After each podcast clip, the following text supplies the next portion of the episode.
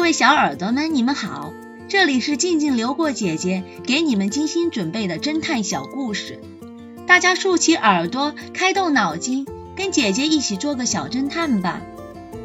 小侦探系列一百三十，地铁站的嫌疑犯。一个寒风刺骨的夜晚。X 神探和警察局长正走在从警局回家的路上，他们边走边聊，突然发现前面有个歹徒正在拦路抢劫。站着别动，警察！两人便冲上去想把歹徒抓住。歹徒一看见他们，吓得掉头就跑。X 神探和警察局长急忙追赶，歹徒跑了好长一段路，一直跑进了地铁站。X 神探和警察局长也紧追了进去，因为当时天色已晚，地铁站的人很少。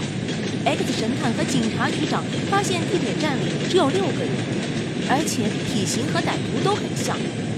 其中一个人正在和管理人员争吵，吵得很凶；第二个人在一旁津津有味地看热闹；第三个人正在看一张报纸，报纸把他的脸遮住了。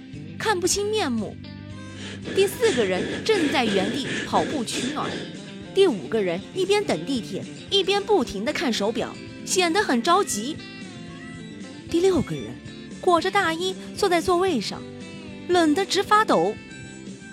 X 神探观察了一下四周，发现并无藏起一个人的可疑地方，因此断定歹徒就在这六人之中。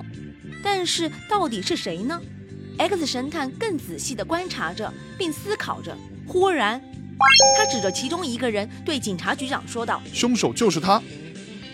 亲爱的小侦探们，送给大家一个破案推理的小妙招：所有的表面现象背后一定有原因。”小侦探们，你们知道 X 神探指的是哪个人吗？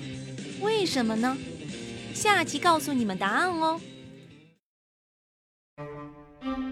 让窃贼自首。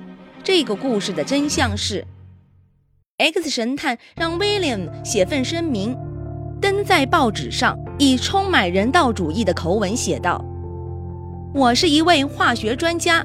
失窃的那天晚上，放在桌上的那瓶酒是有毒的液体，不管谁喝了，不出五天就会中毒身亡。请喝了酒的人尽快前来服用解药。”盗贼看了声明，信以为真，第二天便带着那幅画来自首了。